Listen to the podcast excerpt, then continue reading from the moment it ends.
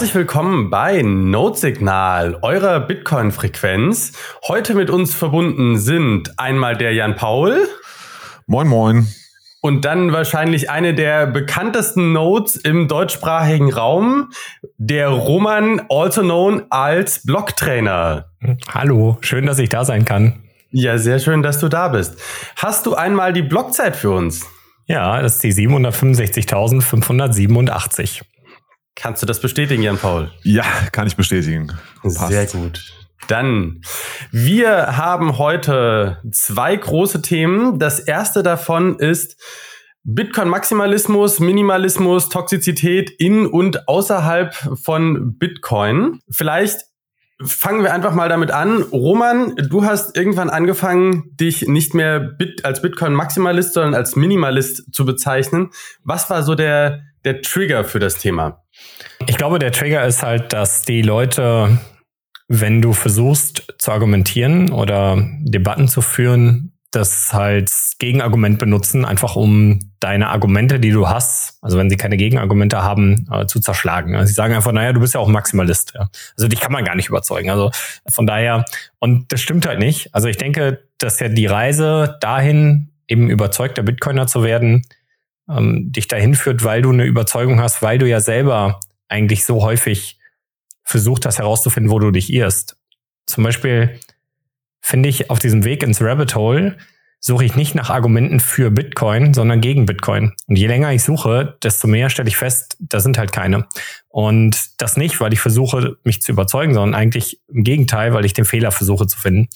Und klar ist man dann irgendwann so überzeugt, dass man halt die anderen Projekte für nicht ansatzweise so gut hält oder für in der Lage zu dem hält, was, was Bitcoin kann. Ja.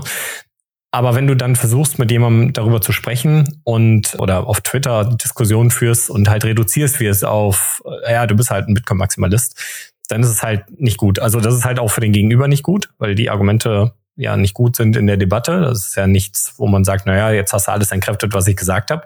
Und trotzdem ist es halt so, dass die diese Leute, die halt keine Argumente mehr haben, immer einen auf Bitcoin-Maximalismus reduzieren oder auf, naja, ist ja eine Sekte oder ihr seid ja religiös. Und um dem einfach entgegenzuwirken, einfach zu sagen, naja, ich bin Bitcoin-Minimalist, ich beschäftige mich halt nur mit Bitcoin, dann okay, mach was du willst, um so ein bisschen auch immer, wenn dich jemand als Maximalist betitelt, einfach sagen zu können, nee, das ist aber nicht der Grund, warum ich hier argumentiere. Ja? Ich bin nämlich gar keiner. so in die Richtung. okay, finde ich ist ein witziger Ansatz. Aber was mir nicht ganz klar ist, also was ändert jetzt eigentlich diese Begriffsumwertung, dass du sagst, okay, ich bin jetzt nicht mehr Maximalist, sondern Minimalist. So, was, was versprichst du dir davon? Weil es ja quasi, du kehrst es ja ins Gegenteil jetzt um, ne? nur auf der begrifflichen Ebene. Kannst du das so genau. ein bisschen erläutern, was das bedeutet?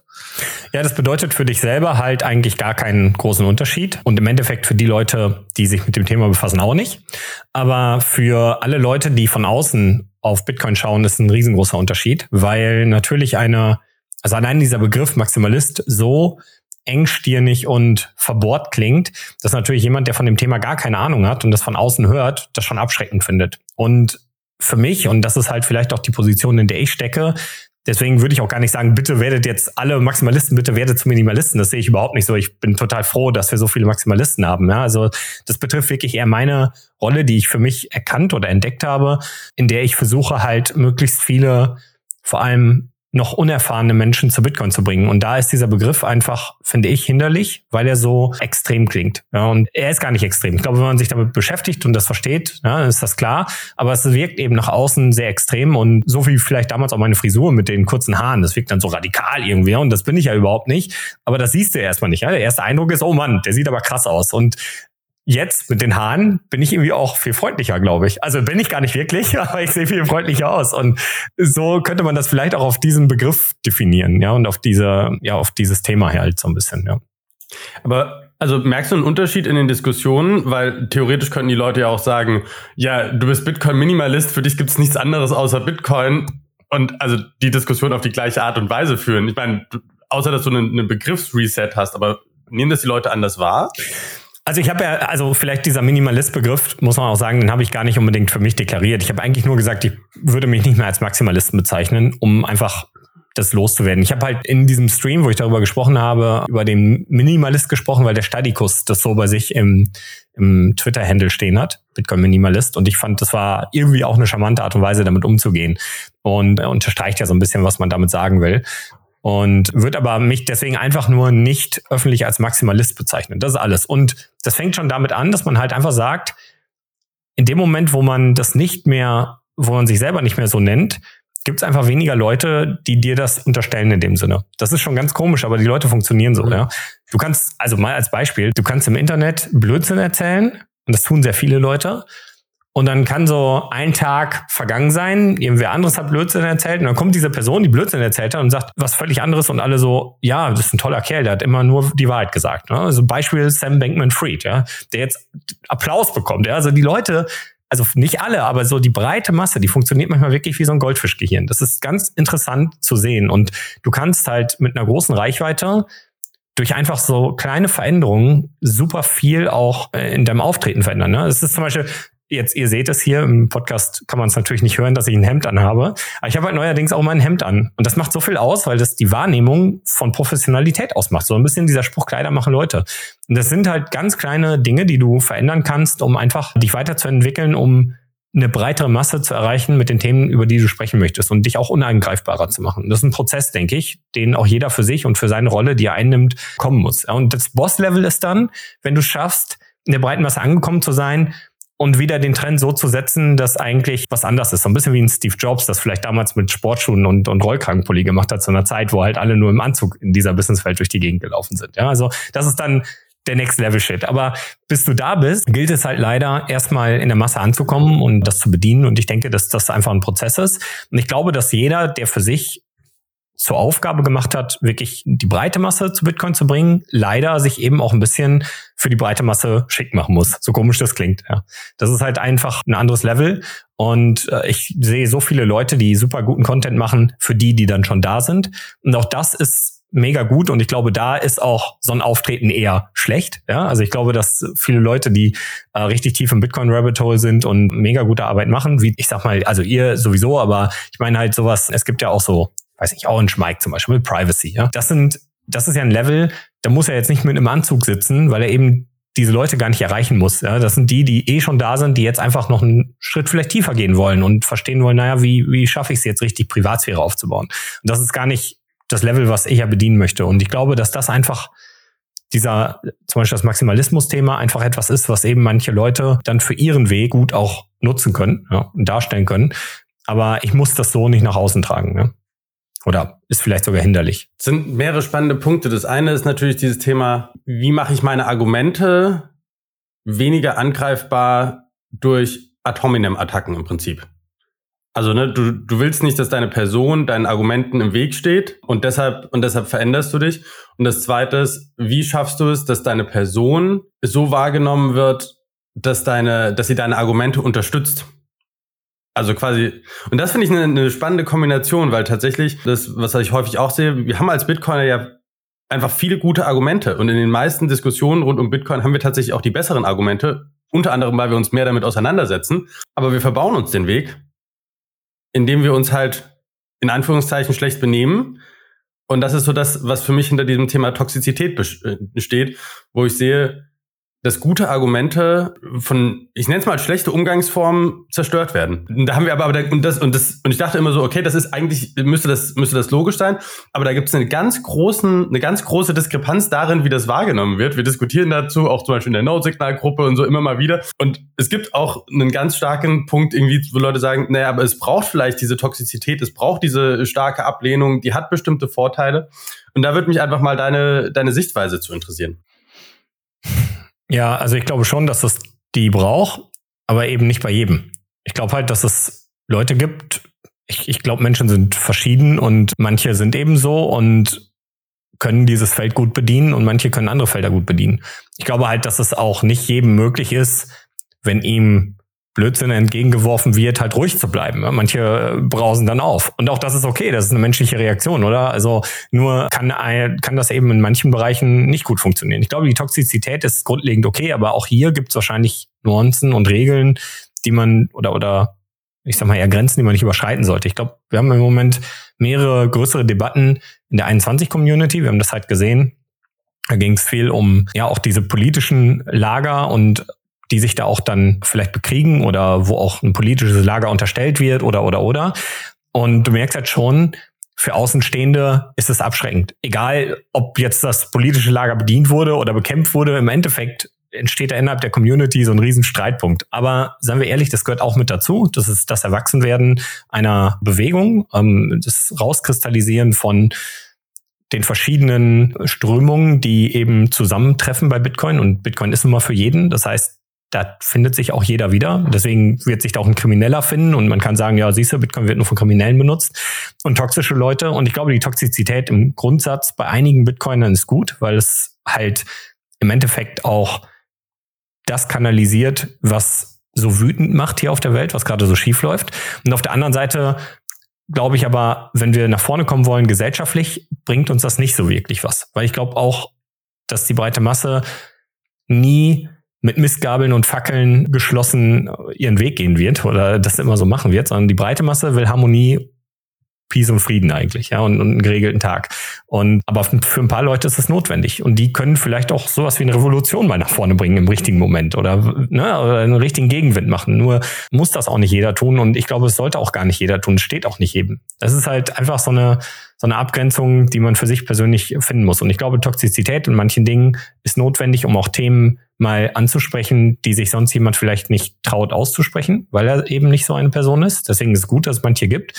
Und das muss auch gar nicht sein, dass wir dann uns danach für Extreme entscheiden, aber dass wir zumindest die Extremposition kennen und irgendwo dazwischen uns einloten können als Gesellschaft. Ich würde es ganz gerne mal versuchen, ein bisschen differenzierter zu betrachten, weil ich glaube, es gibt zwei Betrachtungsweisen, die wir hier haben. Das eine ist die Toxizität der Bitcoin-Maximalisten oder auch Minimalisten gegenüber ihrer Außenwelt. Das sind Altcoiner, das sind Vertreter des Legacy-Finanzsystems, aber auch sonstige Kritiker oder Skeptiker, die wir im Bitcoin-Space wahrnehmen. Da gibt es eine gewisse toxische Bewegung. Das würde mich mal interessieren. Wie unterscheidet sich das davon, dass wir auch innerhalb der Bitcoin-Community immer mal wieder diese toxischen Ausbrüche haben. Ich glaube, Roman, also du bist ja besonders einer, der sehr exponiert ist, gerade in der Bitcoin-Szene. Und ich würde vermuten, dass du schon das ein oder andere Mal so ein Gift-File aus der Community abbekommen hast, was sicherlich auch keine schöne Erfahrung ist. Ich habe es jetzt einmal so in, in ganz kleinen Maße gehabt und muss sagen, es fühlt sich nicht gut an, am empfangenden Ende der Toxizität zu sein. Genau, also wie siehst du das? Würdest du auch sagen, es gibt diese zwei Dimensionen, Toxizität einmal nach außen, aber auch die Toxizität nach innen? Und ja, wie hast du das für dich empfunden, diese Toxizität? Toxizität, was für ein schwieriges Wort. Klar ist das unangenehm. Aber trotzdem muss man auch sagen, so unangenehm wie es ist, übermittelt dieses Verhalten auch Kritik. Und Kritik ist im Kern auch irgendwo gut. Also manchmal ist die Kritik gerechtfertigt und manchmal nicht. Im Endeffekt, ich glaube, je länger man das macht, desto weniger berührt einen sowas auch. Also ich bin da auch mittlerweile an einem Punkt angekommen. Ich habe ja diverse Shitstorms hinter mir. Nicht nur, als ich mich auch von diversen Altcoin-Projekten wirklich öffentlich losgesagt habe, damals in meinem Prozess zum Bitcoiner, sondern also zum, zum vollwertigen Bitcoiner. Bitcoiner war ich schon immer. Das ist vielleicht auch etwas, was ja auch damals immer missverstanden oder manche missverstehen wollten. Ich war immer Bitcoiner, habe aber gedacht, manche Projekte könnten manche Nischen ausfüllen. Habe einfach irgendwann die Überzeugung gehabt für mich, dass das wahrscheinlich auch nicht passiert. Anderes Thema. Im Endeffekt habe ich aber sowas eben mehrfach erlebt und am Anfang macht einen das wirklich fertig. Und da ist auch die Toxizität eigentlich gar nicht von den Bitcoinern ausgegangen, sondern nämlich von den Leuten, die emotional bei solchen Projekten investiert sind. Und von daher aber, es wird sich wahrscheinlich ähnlich anfühlen. Trotzdem war das natürlich auch, sind das auch hilfreiche Informationen. Teilweise geht es natürlich drüber. Und das ist halt dieser Punkt. Ich glaube zum Beispiel, wenn du in einem öffentlichen Raum jemanden erreichen möchtest und versuchen möchtest, dort Kritik zu äußern, bringt Toxizität nicht viel. Du musst dir immer überlegen, also nehmen wir mal beispielsweise, ja, Maurice Höfgen ist ein gutes Beispiel, ja. Maurice Höfgen, ich glaube, wir sind uns einig, redet unfassbar viel Blödsinn und widerspricht sich auch, also widerspricht seinen eigenen Aussagen, äh, dreht sich die Ökonomie immer so, wie er es braucht. Ihn anzugreifen sorgt dafür, dass alle, die Maurice Höfgen gut finden, die Bitcoiner schlecht finden das ist schlecht, weil du willst eigentlich alle diese Leute mit Bildung füttern. Die machen aber automatisch im Kopf zu, weil du toxisch warst. Eine, eine konstruktive Debatte auf Augenhöhe führt aber hingegen dazu, dass die Leute offen sind und sich auch deine Argumente anhören. Und ich glaube, das ist viel zielführender, wie da toxisch gegen ihn vorzugehen. Wiederum gibt's aber auch eine andere Sichtweise darauf. Und zwar, wenn jetzt jemand wirklich hingeht und einen großen gesellschaftlichen Schaden anrichten kann mit dem, was er macht, und auch dieses Potenzial sehe ich bei MMT durchaus gegeben, dann kann es auch sinnvoll sein, ihm eben den nötigen Gegenwind zu geben, um dazu zu führen, dass er eben aufhört damit, weil dieser Druck vielleicht größer wird und er sagt, boah, das ist gerade nicht gut. Und ich glaube, auch hier gibt es kein richtig und kein falsch. Ich glaube, das sind halt die beiden Sichtweisen darauf. Und ich glaube, meine Aufgabe muss es zunehmend werden, eben die emotionale Ebene und das Toxische komplett wegzulassen und immer runtergebrochen rationaler zu argumentieren. Und auf der anderen Ebene muss es Leute geben, die gewissen Wahnsinn auch Einhalt gebeten, ja. Hm. Ich hätte noch einen Punkt, du hast eben sowas angesprochen, das klang danach, als hätten wir ein großes Harmoniebedürfnis in unserer Gesellschaft. Ne? Und wenn ich dich richtig verstanden habe, hast du gesagt, es ist nicht zu erwarten, dass die Bitcoin-Revolution mit Mistgabeln erkämpft wird. Ich würde dagegen halten, dass es doch durchaus mal die ein oder andere erfolgreiche Revolution gab. Ganz großes Beispiel natürlich die französische Revolution zum Beispiel. Ne? Da sind die Bürger oder die Bürger dritter Klasse sind auf die Straße gegangen und haben die Aristokraten und das Königshaus vom Felde gejagt. Ist zu vermuten, dass es sich bei Bitcoin um eine ähnliche Bewegung handelt, weil sie eben von unten kommt, weil sie nicht durch irgendwie durch Institutionen, durch Staaten, durch irgendwelche Regierungseinrichtungen oder supranationale Organisationen von oben eingeführt wird, sondern weil sie wirklich von unten kommt. Und dass das auch mit dazugehört, dass Bitcoin eben Punk ist und nicht, weiß ich nicht, und nicht Politik. Ja, also ich stimme dir auf jeden Fall zu, dass natürlich auch, je weiter du eine Bevölkerung peinigst, mehr Leute, um diese Harmonie auch immer wieder herzustellen, mit den Missgabeln auf die Straße gehen.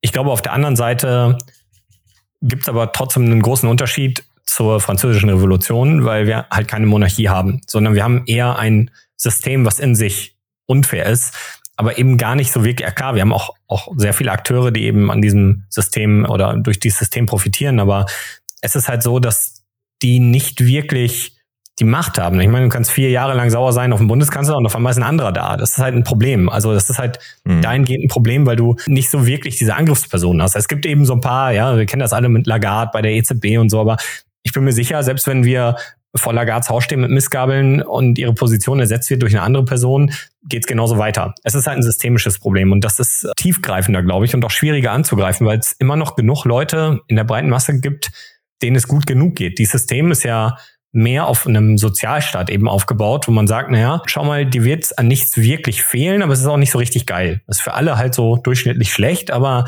nicht so schlecht, dass du nicht mehr überleben kannst oder nicht gut leben kannst. Und das ist schwierig, weil das ist so ein bisschen dieses, ja, du hältst die Leute auf so einem Minimalstand. Und deswegen glaube ich auch nicht, dass die Leute da wirklich drauf aufspringen, sondern eher, dass die Narrative des Staates auch mal stärker werden und sagen, naja, schau mal, wir brauchen aber Steuern, wir brauchen aber Geldentwertung aber sonst hast du keinen Job mehr. Und das stimmt ja auch im ersten Moment. Also das, das Staatskonstrukt, so wie heute große Unternehmen finanziert werden, die wären dann ja gar nicht mehr da unter diesem Gesichtspunkt. Und das heißt, Arbeitslosigkeit würde erstmal da stehen.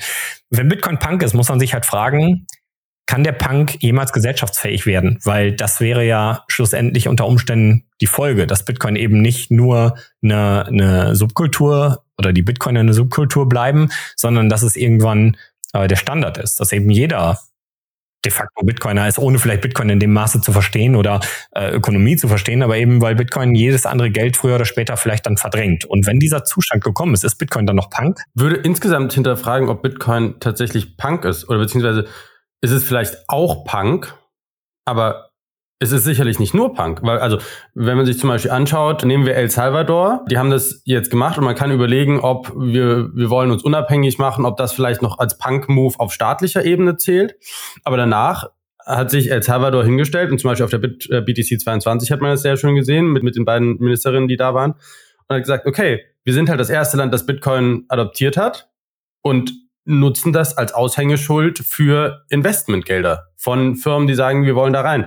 Und ich also meine Wahrnehmung von, guck mal, was wir gemacht haben, wie fortschrittlich wir sind und das ist unser Aushängeschild und dafür wollen wir internationale Unternehmensinvestments bei uns im Land ansiedeln, ist für mich nicht Punk. Das ist für mich ne, Ordnung, Struktur, Fortschritt, aber das ist, also das ist für mich nicht Punk. Und das ist was, wo sich, glaube ich, auch andere Leute von angezogen fühlen, als die Leute, die sagen, so wie es jetzt ist, ist doof Wir wollen es anders, deshalb Bitcoin. Ich denke, das ist ja auch das, was wir vorhin hatten, dass Bitcoin einfach auch für jeden ist und eben auch Punk sein kann, aber eben auch Ordnung bedeuten kann. Ja? Hm. Also ich, ich, bitte darum, das nicht so wörtlich zu nehmen äh, mit, mit Bitcoin ist Punk, sondern es ging mir mehr darum zu zeigen, dass Bitcoin halt eher eine Bewegung von unten ist und da gewisse Ähnlichkeiten hat, weil es halt in manchen Bereichen staatskritische oder anarchistische Züge mit sich bringt. Das ist das eine. Ja, bitte, Roman. Ja, ich, also das, das sehe ich halt auch so. Das ist schon so und da kann man auch den Ursprung sehen, definitiv. Und ähm, das ist auch, das ist auch eine Revolution.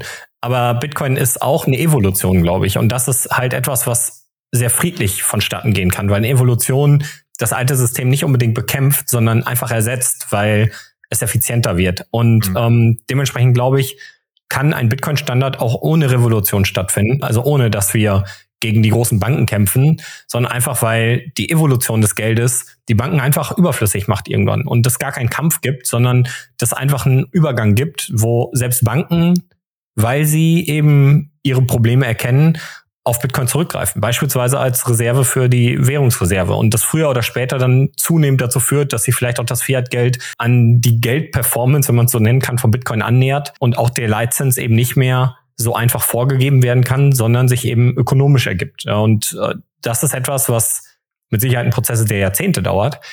Und das ist aber auch ganz typisch für eine Evolution, weil eine Evolution immer halt ein, ja, ein reinwachsendes System ist. Eine Revolution ist meistens, du hast den Papp auf und jetzt geht die Gesellschaft hin und haut einmal, einmal auf den Tisch und jetzt wird hier anders gemacht, ja. Und die mhm. Evolution ist meistens eben ein Prozess, der sehr lange dauert, aber dafür auch meistens harmonischer abläuft. Und ich sehe beides als möglich an. Das möchte ich nochmal dazu sagen. Mhm. Ich weiß nur nicht, was gesünder wäre für uns als, als Umstieg. Mhm. Und da will ich mir auch, will ich auch nicht sagen, dass ich die Wahrheit kenne. Ja, also es ist überhaupt nicht so, aber äh, ich sehe beides als möglich an. Ja, vielleicht noch zwei Anmerkungen. Das eine ist, ich finde es sehr interessant, dass ihr das auch anerkennt, dass Bitcoin vielleicht am Anfang so eine punkartige Bewegung ist oder ne, diese Untergrundbewegung ist, sich aber entwickelt, also dass es eine Evolution gibt, irgendwie zu einer, die irgendwie zu einer breiteren Akzeptanz führen wird. Was für mich aber bedeutet, das ist eine wirklich interessante Frage, dass sich bestimmte Narrative und Ideale, die wir in der Anfangszeit von Bitcoin gesehen haben, während der Evolution sich verändern müssen. Und dann ist halt die Frage, wie ändert sich halt unsere Sichtweise auf uns selber? Wie ändert sich quasi unsere Identität? Das ist aber nur so als Anmerkung dazu. Weiß nicht, ob wir darüber diskutieren wollen. Das zweite, was du gesagt hast, Roman, Du meinst ja, ne, dass sich die frühen Revolutionen, also die französische Revolution, die wir angesprochen hatten, sich ja mit den Mistgabeln gegen die Adelshäuser oder gegen die Menschen gerichtet hat und dass wir das in unserem heutigen repräsentativen System nicht mehr so haben. Ich glaube allerdings, dass die Angriffe, die auf eine Person wie Frau Lagarde zurzeit stattfinden, nicht auf Frau Lagarde als Person, als Individuum gefahren werden, sondern als Repräsentant dieser Institution, nämlich der Europäischen Zentralbank. Also insofern sehe ich da schon zumindest das Potenzial, dass es doch irgendwie zu, zu so revolutionären Anflügen kommen könnte. Ja, ich glaube, das Problem ist, dass halt sehr viele Leute noch zu sehr, ich glaube, was dieses System geschafft hat, was unterschiedlich ist vielleicht zu den Königshäusern damals, ist, dass es geschafft hat, dass wenn jetzt etwas, etwas knallt in der Form, dass das System kaputt geht, es die Leute mit beteiligt das System ist so strukturiert, dass es halt auf dem Rücken der Gesellschaft aufbaut. Und wenn du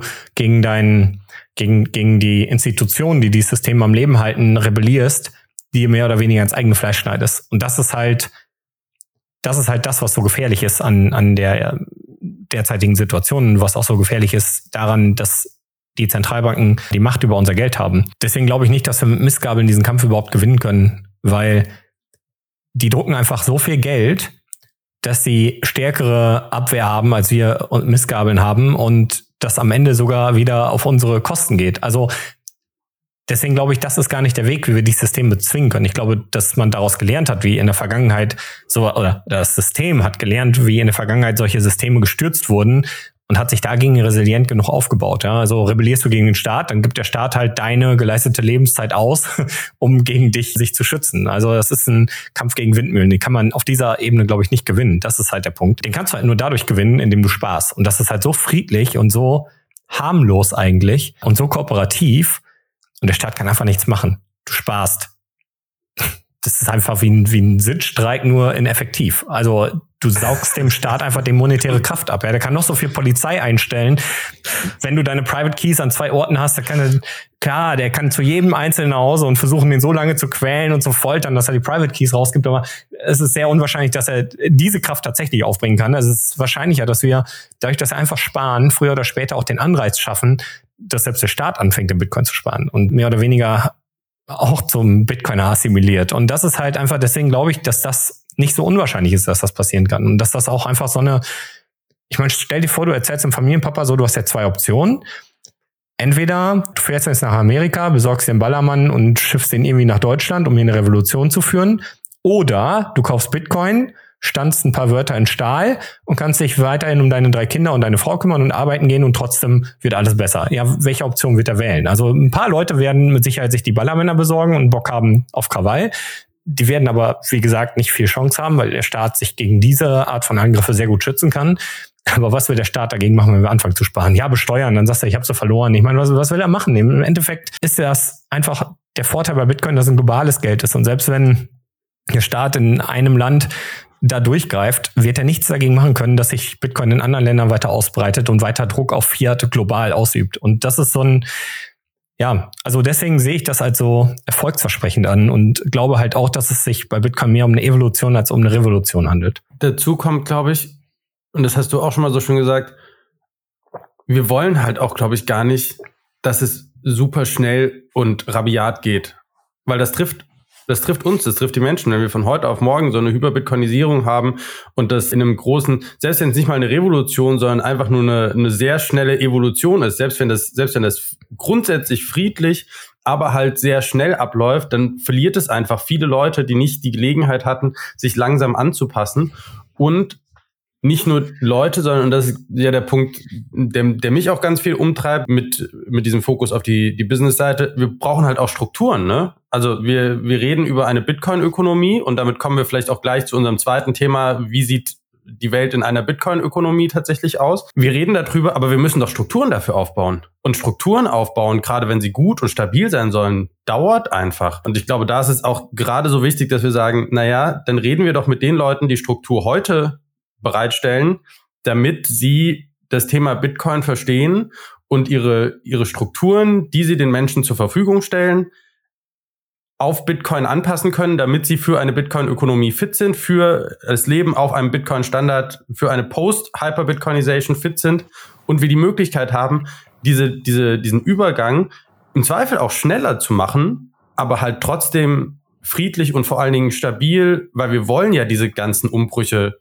gar nicht. Also das gibt vielleicht ein kurzes, gutes Gefühl, das alte System, was man schon seit Jahren doof findet, einmal niederzubrennen. Aber danach stellt man halt fest, dass man in so einem Wasteland halt irgendwie rumsteht, wo alles niedergebrannt ist und es ist nicht geil. Es sei denn, man hat halt Bock, mit Armbrüsten sein Essen zu jagen. Aber ja. äh, also äh, die Sache ist halt, das meinte ich halt auch vorhin, das System ist halt so aufgebaut, dass wenn es kaputt geht, also wenn wir eine Revolution machen, es halt jeden Einzelnen betrifft. Und das wird jeder Einzelne am Ende dann doch nicht gut finden. Deswegen glaube ich halt, ist das nicht unbedingt der, der beste Weg.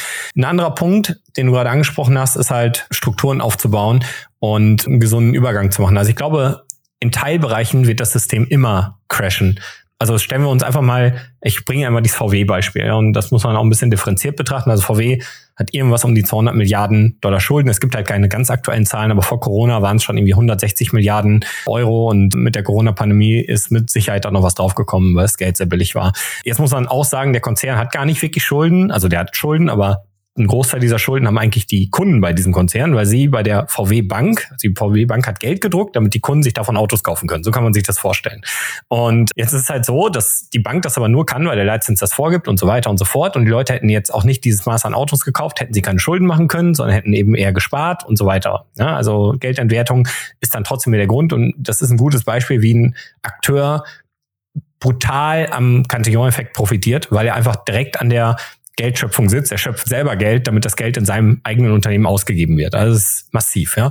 Das ist schon ein wahnsinniger Prozess. Und wenn man sich jetzt vorstellt, dass unter diesem Konzern eben nicht nur die Marke VW als Automarke ist, sondern Porsche, Audi, Skoda und wie viele Zulieferer und, und Industrien da dranhängen, wenn dieser Konzern keinen Zugriff mehr auf die schnelle, billige Geld hat und kein, keine Möglichkeit mehr hat, bei nur 8 Milliarden Gewinn im Jahr, bei 200 Milliarden Schulden weiter zu bestehen. Und das wäre der Fall. Der müsste ja so effizient werden. Also er müsste zumindest unfassbar viele Mitarbeiter entlassen. Also äh, er kann in dieser Form, wie er heute besteht, könnte er unter einem Bitcoin-Standard nicht mehr bestehen. Punkt. Und was das bedeutet, ob er ganz zusammenbricht oder eben sich brutal verkleinert, was die Mitarbeiteranzahl angeht, die Folge, weswegen so ein Konzern ja auch so systemrelevant ist und diese Form von Unternehmensbetrieb überhaupt führen kann, wäre große Arbeitslosigkeit. Das ist das, was das heutige, heutige System so befürchtet. Und um eben nicht die Automobilbranche an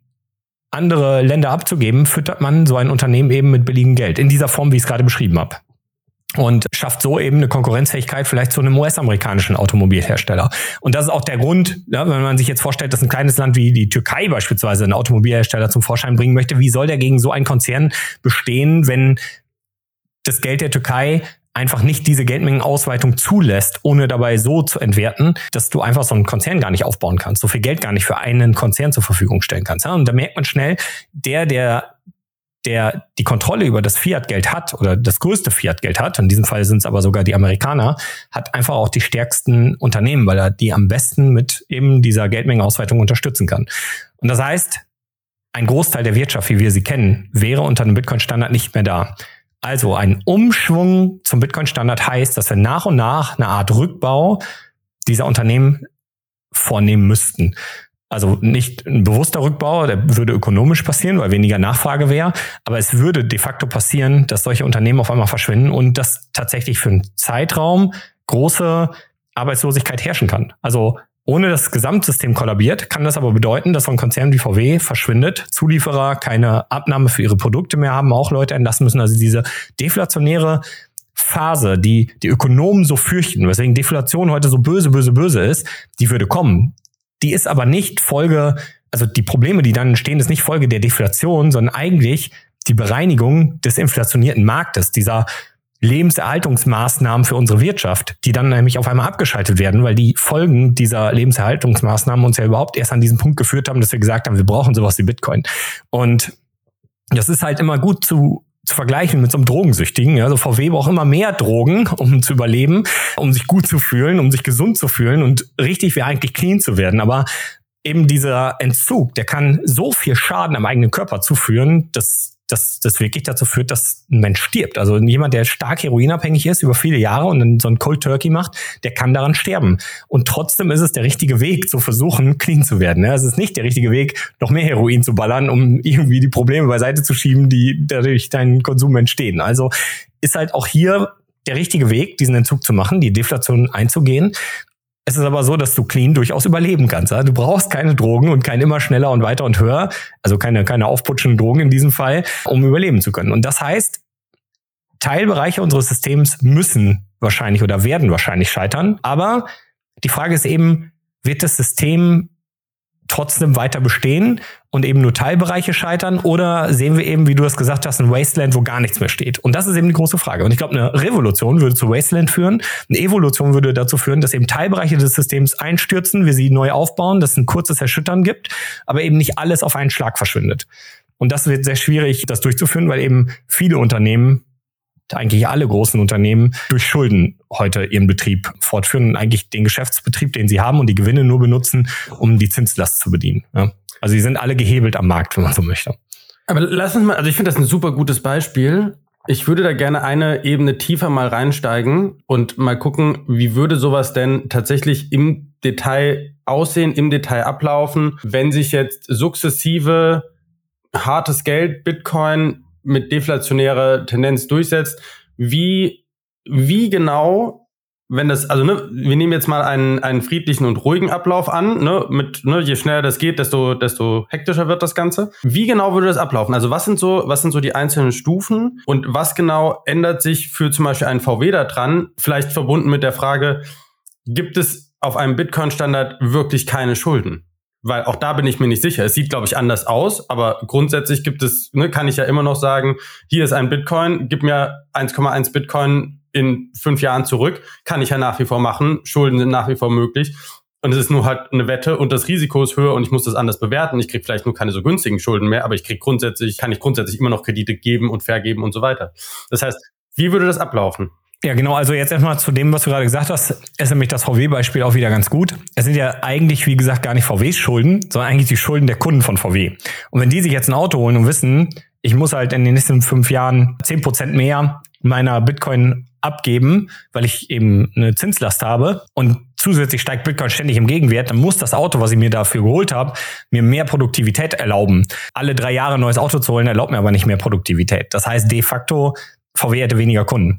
Und das heißt weniger Produktion, weniger Produktionshallen, weniger Produktionsmitarbeiter, weniger Entwicklung, neue Autos. Im ersten Moment wird alles erstmal zurückgehen. Ob der, ob so ein Konzern sich daran anpassen kann, ob die Arbeitsverträge, wie wir sie in unserer Gesellschaft heute haben, das erlauben, dass er sich überhaupt verkleinert, dass er nicht die neuen Mitarbeiter mit frischen Ideen dann rausschmeißen muss, weil die noch keine festen Arbeitsverträge haben. Ja, also ne, wenn wir uns wirklich mal nach heutigem Standard vorstellen, würde es bedeuten, hey, schau mal, der Mitarbeiter, der seit 25 Jahren im Unternehmen ist, der auch weiß, er hat einen sicheren Arbeitsplatz und mit Sicherheit gibt es Mitarbeiter, die seit 25 Jahren im Unternehmen sind, die Top 1A Leute sind. Aber ich bin mir auch sicher, dass viele ab einem gewissen Punkt auch einfach keinen Bock mehr haben, sich mit neuen Sachen zu beschäftigen, sehr gewöhnt sind an alte Sachen, an alte Arbeitsstrukturen und so weiter. Du kannst die gar nicht auswechseln, ja. Aber genau das bräuchte vielleicht der Unternehmen, um das Unternehmen, um innovativ genug zu sein, um gegen neue Unternehmen bestehen zu können. Das heißt, er müsste eigentlich die jungen innovativen oder die fleißigen Leute behalten. Vielleicht machen wir mal das Alter weg und auch die, die Unternehmenszugehörigkeit weg. Er müsste eben trennen nach, ist jemand fleißig, innovativ und bringt das Ganze nach vorne und effizient und ist jemand das nicht. Aber Arbeitsverträge heute erlauben diese Trennung nicht. Ja, bist du lange da, bist du lange da. Punkt. Und dann kriegst du den auch gar nicht mehr raus, den Mitarbeiter, außer mit gewaltigen Abfindungen und so weiter. Also es ist halt einfach ein Prozess. Das passt schon rechtlich alles gar nicht in unser heutiges System. Also müsste so viel, also es sind ja und das sind mit Sicherheit kommen da noch so viele weitere Faktoren. Es ist so schwierig, die Zukunft hier zu ermitteln, wie das ablaufen würde. Aber wenn es gesund ablaufen müsste, dann müsste es so laufen, die Leute merken, das Geld wird härter, kaufen sich weniger Autos, der Konzern merkt, er muss weniger produzieren. Und jetzt ist eben die Frage, kann er sich verkleinern, ohne zu platzen? Kann er sich verkleinern und trotzdem die gewaltige Schuldlast zurückzahlen, die eigentlich schon da ist? Können die Leute diese zurückzahlen? Und wird das dem Konzern nicht Kopf und Kragen kosten, dass er von heute auf morgen auf einmal insolvent ist? Oder so klein und platt ist, dass eben ein anderes Land, was noch ein funktionierenderen Fiat-Standard hat, diesen Konzern eben einfach schluckt oder so. Also es gibt so viele Faktoren. Ja, es kann sein, dass das Unternehmen schafft, sich wieder effizienter aufzustellen, Kosten abzubauen und sich anzunähern an so eine Bitcoin-Performance. Das sehe ich als realistisch an. Aber ich glaube ehrlich gesagt, je größer ein Unternehmen ist, desto schwieriger ist das ja, desto schwieriger ist es, sich wieder zu verkleinern und, und effizienter aufzubauen. Ja. Nur damit ich das einmal richtig verstanden habe, das heißt, die Grundüberlegung ist, du kannst auch nach wie vor den Leuten deinen VW verkaufen und sagen, hier ist dein VW für 30.000 und wenn du ihn mir aber über die nächsten zehn Jahre abzahlen möchtest, dann kostet er dich 40.000. Und das heißt aber, und heute könntest du ihn sagen, hier ist der VW für 30.000 und wenn du ihn über die nächsten 10 Jahre abzahlen möchtest, dann kostet er dich 33.000. Und hier ist noch 10.000 Euro Umweltprämie vom Staat. Und hier ist noch, genau. So, und dann, das heißt. Ja, das wäre dann auch weg. Also das ist, genau, das ist ja, ein wichtiges, ja, ja, ja. Und das heißt, plötzlich muss das Auto 17.000 mehr an Mehrwert bringen, mindestens, damit es sich lohnt. Weil du plötzlich von ne, 33 minus 10.000 Umweltprämie, also 23.000 auf 40.000 hochgehst. Ja, das ist ja alles nur grobe, also, ne, ja, also, ja auch ne, nicht 10.000 Euro Umweltprämie, sondern wahrscheinlich nur 5 oder jetzt weniger. Aber egal, ja. wie die Zahlen genau. sind. Aber also, ob es jetzt, ob es jetzt von 33 ja. auf 40, aber es muss mehr Mehrwert bringen. Und das heißt, weniger Leute kaufen es, weil es einfach nicht so viel Mehrwert bringt. Genau. Das heißt, das, das, und das heißt, es muss effizienter werden, damit es in der Lage oder besser werden, damit es in der Lage ist, entweder günstiger zu werden oder besser zu werden. Und das ist quasi ein immenser Druck, der dann auf VW zukommt und den müsste es irgendwie schultern und dafür müsste es sich restrukturieren. Und das, so die These, würden viele Unternehmen nicht schaffen. Genau. Nur eine kurze Anmerkung. Ich glaube, es muss so laufen, dass das Auto nur noch von denen gekauft wird, die, denen das Auto wirklich einen Mehrwert bringt. Ne? Also wie du schon richtig gesagt hast, Roman, es macht überhaupt keinen Sinn mehr, alle drei Jahre ein neues Auto zu kaufen, damit man halt immer das neueste Auto hat, ne? sondern du musst halt wirklich eine wirtschaftliche Kalkulation durchführen. Ne? Bringt mir das Auto den Vorteil, damit ich halt einen wirtschaftlichen Mehrwert generieren kann? Ja, wobei ich auch heute glaube, dass die Autos und Autopreise, die wir da ausgeben, nicht unbedingt die wirtschaftlichen Mehrwert bringen, den wir dadurch haben. Das ist vielleicht auch nochmal so ein Punkt, aber heute ist es halt egaler, weil das Geld eh entwertet und kannst noch so viele Schulden haben, in ein paar Jahren sind sie halt weniger wert. Und das schützt dich ein bisschen davor, Schulden zu machen. Das schützt dich auch ein bisschen davor, äh, effizient zu denken. es ist halt, äh, ja, es ist leider wirklich so. Äh, ich gebe euch mal ein Beispiel. Gestern war mein Papa hier, mich gefragt, ob ich ihn von der Autowerkstatt abholen kann. Dann hat er später angerufen, hat dann gesagt, ja, geht nicht. Tatsächlich habe ich irgendwo ein Ölleck im Motor und der Motor muss gewaschen werden. Und ich habe gerade Probleme, jemanden zu finden, der eine Motorreinigung durchführt, weil das gibt's eigentlich gar nicht mehr. Weil heute ist das so, wie Öl am Motor, kein Problem, schmeiß weg, kauf dir ein neues Auto. So läuft das halt heute ab, ja. Und der hat ein 20 Jahre altes Auto und möchte es gar nicht abgeben. Ja. Warum auch? Motorreinigung machen, ein paar Ersatzteile rein, dann weiter geht's, ja. Also mhm. nur heute ist es halt so, dass wirklich da denkt ja keiner mehr dran, in diesem Maß ein Auto zu reparieren. Ich meine, das ist halt, oder klar, also es gibt Leute, die das machen, aber es wird so wenig und es ist wirklich, wir sind an einem Punkt halt angekommen, da wird halt neu gekauft und das alte Abwrackprämie kriegst du halt nochmal ein bisschen was und also es ist halt, wir sind an einem sehr, sehr ineffizienten Zustand des Systems angelangt. Und das System wieder effizient zu machen, heißt grundlegend auch, dass einiges zurückgebaut werden muss. Ja, und dass ein Konzern jetzt rasiert oder ob er es irgendwie schafft, effizienter zu werden, ist am Ende egal. Das heißt Abbau wahrscheinlich erstmal von Arbeitsplätzen. Das heißt auch, aber, und das ist ganz wichtig, wo es den Abbau gibt, gibt es auch einen neuen Aufbau. Also es wird sich neue Konkurrenz ergeben, die jetzt auf einmal nämlich konkurrenzfähig zu VW werden kann, weil sie eben ein faireres Spiel spielen. Also weil das System jetzt nicht mehr systemisch VW bevorteilt, sondern die Voraussetzungen für alle Teilnehmer angleicht. Das heißt, du kannst jetzt auf einmal einen konkurrierenden Konzern aufbauen, ein konkurrierendes Unternehmen, was eine reale Chance am Markt hat, einfach weil es effizientere, bessere Produkte baut. Und das ist halt so ein Punkt, der ist halt bislang in dieser Form nicht möglich. Wenn du kein Geld vom Staat kriegst oder nicht deine eigene Autobank betreibst, hast du eigentlich keine Chance als Autohersteller zu bestehen. Ja? Und wie will eine kleine, neue, innovative Unternehmung da an diesem Prozess starten, wenn, wenn es nicht frisches Geld vom Staat kriegt, heute? Ja? Und das wäre unter einer Bitcoin-Welt denkbar. Das heißt, die Mitarbeiter, die VW vielleicht verlassen müssten, warum auch immer, die könnten mit ihrem Wissen vielleicht einen neuen Autohersteller starten und, und ein Konkurrenzprodukt aufbauen. Ich stelle mir gerade vor, ne, ich gehe zu meinen Freunden und sage denen, hier, pass mal auf, hier ist Bitcoin, ne? Das ist mal Geld in Gut, so damit kannst du sparen. Ach, übrigens, mhm. du musst dich darauf einstellen, dass wir in eine Rezession geraten und dass dir dein Arbeitsplatz gekündigt wird. Dauert halt ein paar Jahre, bis du wieder Arbeit hast und äh, dir vielleicht von dem Bitcoin oder überhaupt mal wieder was kaufen kannst. Wie können wir diese also das, ich halte das für problematisch, meinen Freunden das zu erzählen. So, wie überwinden wir das? So, wie kann ich denen einen positiven Outlook geben? Tja, also ich glaube, du darfst halt nicht hingehen und sagen, hey, hier ist Bitcoin, kauf das und du verlierst deinen Job. Ich glaube, richtig wäre halt zu sagen, hey, schau mal, du hast deinen Job nur, weil da eine Zentralbank sitzt und deinem Arbeitgeber Geld gibt. Und wenn die sich mal immer dafür entscheidet, dem Arbeitgeber kein Geld mehr zu geben, dann kriegst du nur noch Bürgergeld, ist dir das klar. Bitcoin kann auch dazu führen, dass dein Job weg ist, aber du bist danach nicht auf Bürgergeld angewiesen, sondern du hast ein gesundes Geld und eine faire Chance am Markt. Also ich glaube halt, ja, natürlich geht das mit ne negativen Punkten einher. Die Gegenüberstellung zu unserem jetzigen System ist aber, dass diese negativen Punkte nicht wegen Bitcoin entstehen, sondern was das jetzige System uns an diesen Punkt gebracht hat. Und wenn wir das jetzige System halt reparieren wollen, dann ist es so ein bisschen wie dieser Luftballon, den wir halt anpieksen. Das muss dann jedem klar sein. Und trotzdem ist der Ausblick für die Zukunft besser. Und ich glaube, und das ist der nächste Punkt, das ist Fluch und Segen für die Bitcoiner in der heutigen Zeit. Zum einen, wenn man lange hodelt, werden viele Bitcoiner wahrscheinlich unfassbar reich werden. Das ist gut wiederum auf einer persönlichen Ebene. Wenn man jetzt ein bisschen zu spät anfängt zu hodeln, also in so einem, so einem Tipping Point, wo wirklich das alte System kaputt geht und das neue startet, dann kann Bitcoin schon so teuer sein, du kriegst schon so wenig und dann ist der Mehrwert so gering und du hast trotzdem keinen Job mehr, das wirklich schlecht ist für dich. Also ich glaube, man muss, und das ist leider so bei Bitcoin, den persönlichen Faktor ganz weit zurückschrauben und, und das wirklich als Chance sehen, ein Geld für die Welt zu implementieren, was vielleicht wohl möglich Jahrtausende den Menschen zur Verfügung steht und ein besseres Leben ermöglicht, als wir unseres hier führen. Für viele Menschen auf der Welt, für alle Menschen auf der Welt. Und das heißt auch, man muss vielleicht sich selber als Faktor rausnehmen. Und ich glaube, dass für viele Menschen schwierig ist, die wollen das nicht.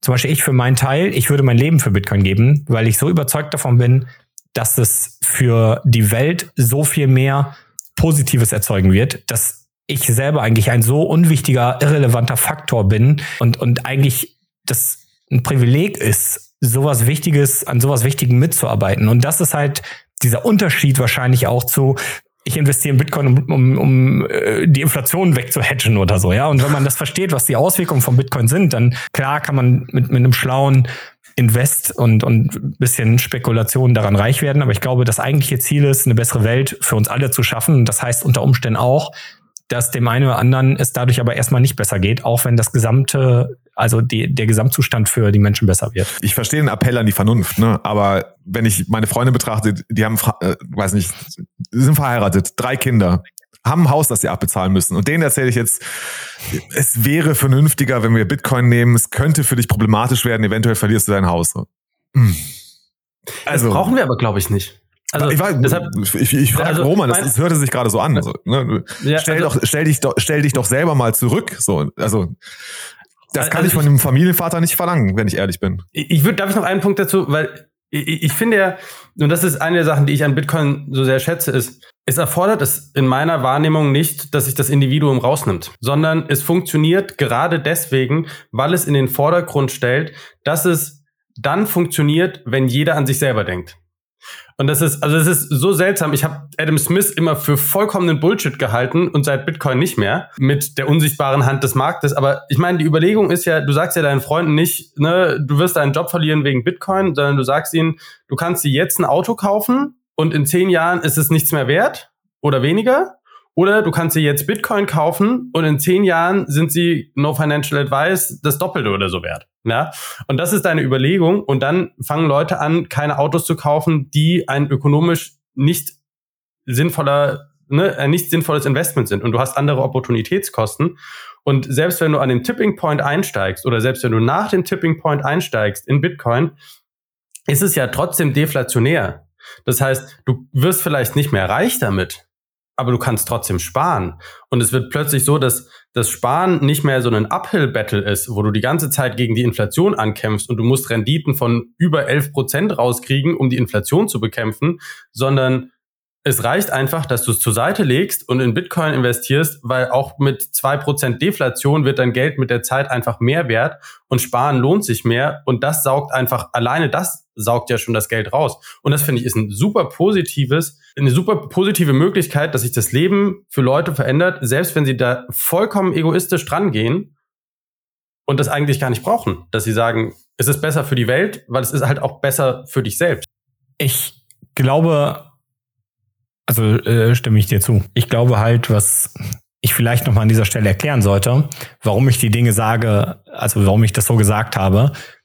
Ich glaube, viel schlimmer ist es, wenn du einem Freund erzählst, ey, schau mal, kauf dir hier Bitcoin und du wirst halt mega reich damit.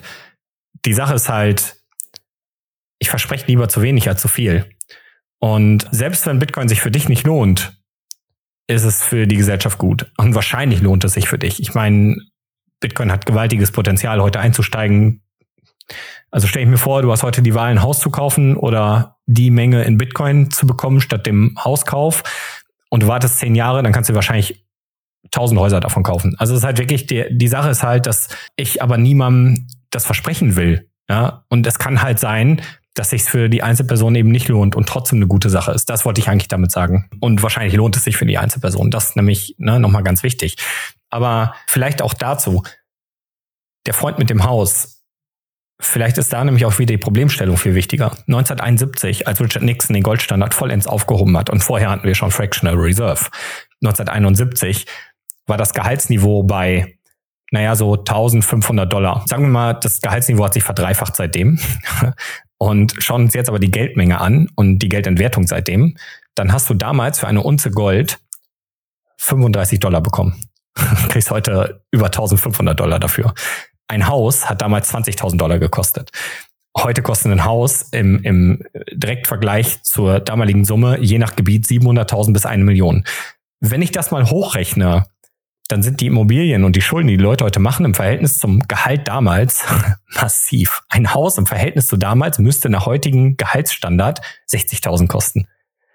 Warum kostet es heute das 10, 15, 20-fache? Die Sache ist halt, was passiert, wenn den Leuten bewusst wird, ein Haus ist kein guter Wertespeicher. Ein Haus verfällt in seiner Bausubstanz mit der Zeit.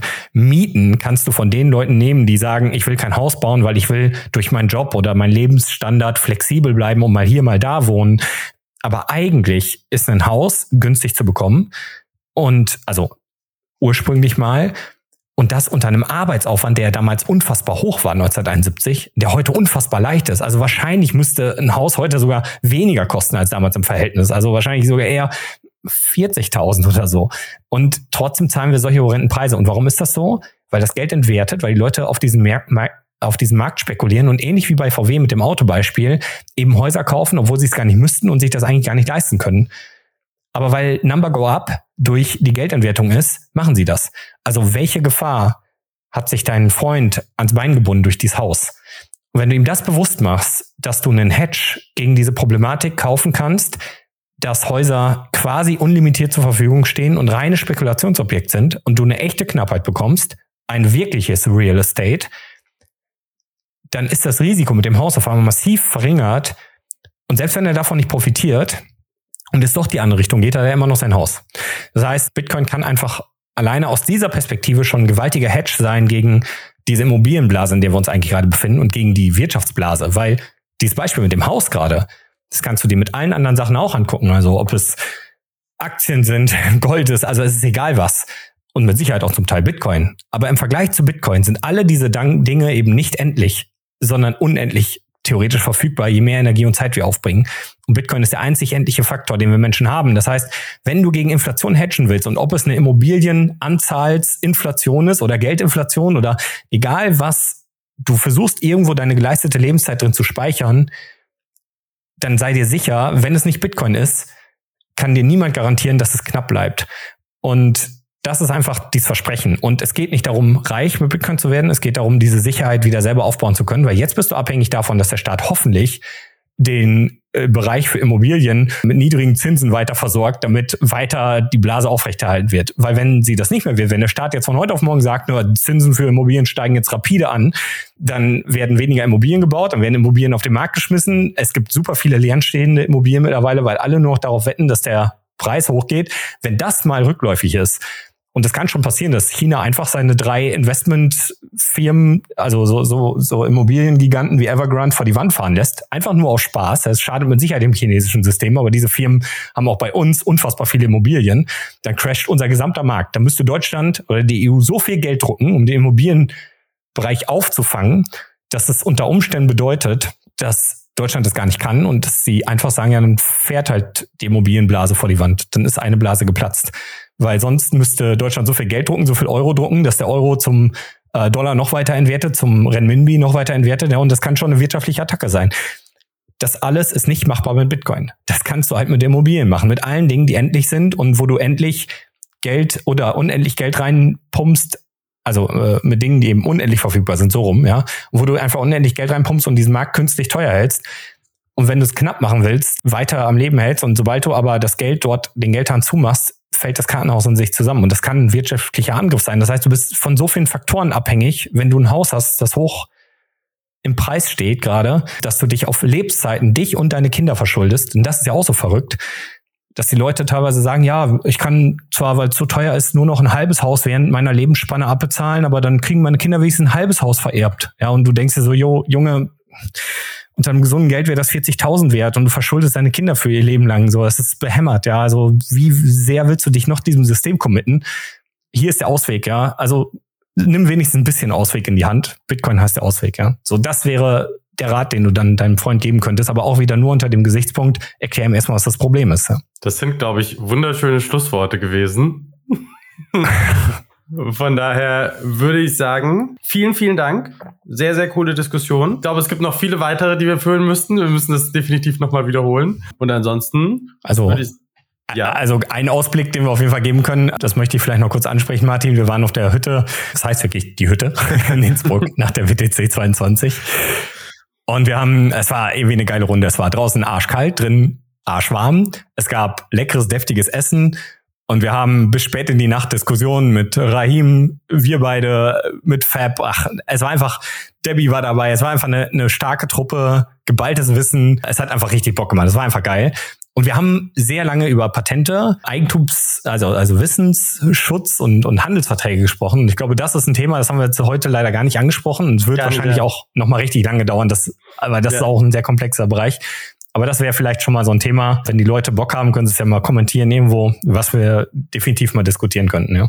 Ja, das würde ich auch, das würde ich auch sehr gerne. Das war so die, die Diskussion war, ne, grob zusammengefasst, du hast gesagt, in der Zukunft gibt es, so habe ich es in Erinnerung, in der Zukunft gibt es im Prinzip keine Patente, alles ist Open Source in der Bitcoin-Zukunft und es gibt keine Unternehmen, sondern nur noch Leute, die sich zusammenschließen und zusammenarbeiten, aber nicht mehr in Form von Unternehmen, wie wir sie heute kennen. Und ich habe so ein bisschen dagegen gehalten und andere eine andere Sichtweise. Und das ist ganz spannend. Ich habe ich hab diese Woche noch viel darüber nachgedacht über diese Diskussion, weil mir auf der einen Seite klar geworden ist, dass dass mein eigenes Unternehmen, nämlich Consulting Bitcoin, momentan aus vier Leuten im Prinzip besteht, aber wir sind keine Legal Entity und äh, sind uns einig darüber, dass alles, was wir machen werden, eigentlich Open Source ist. Und auf der anderen Seite bin ich am Champark von, von Bayer vorbeigefahren und habe gedacht, so ein Riesending kannst du nicht anders bauen, aber du wirst wahrscheinlich trotzdem sowas in der Richtung brauchen, als wenn du tatsächlich ein Unternehmen hast. Von daher, ich glaube, das wird eine, wird eine sehr, sehr gute Diskussion. Können wir einfach zeitnah nachholen. Ja, sehr gut. Dann vielen Dank, Roman, dass du da warst. Also ihr habt es gehört, Leute, äh, Teil zwei folgt dann irgendwann, wo wir dann über diese Themen sprechen. Wie sieht das eigentlich aus in dem Bitcoin-Standard mit Unternehmen, Open-Source-Entwicklung, Patentschutz und ähnlichen Fragen? Ich würde sagen, folgt und bewertet uns auf den üblichen Plattformen. Hört uns gerne über Podcasting 2.0 Apps und äh, streamt uns ein paar Sats oder schickt uns einen Boost. Wie ihr wisst, gehen alle Sats, die wir einnehmen, an Community-Projekte im Bitcoin-Space zurück. Martin, von dir noch was? Focus on the signal, not on the noise. Es war sehr schön mit euch. Danke. War mega. Dankeschön. Ciao, ciao. Ciao.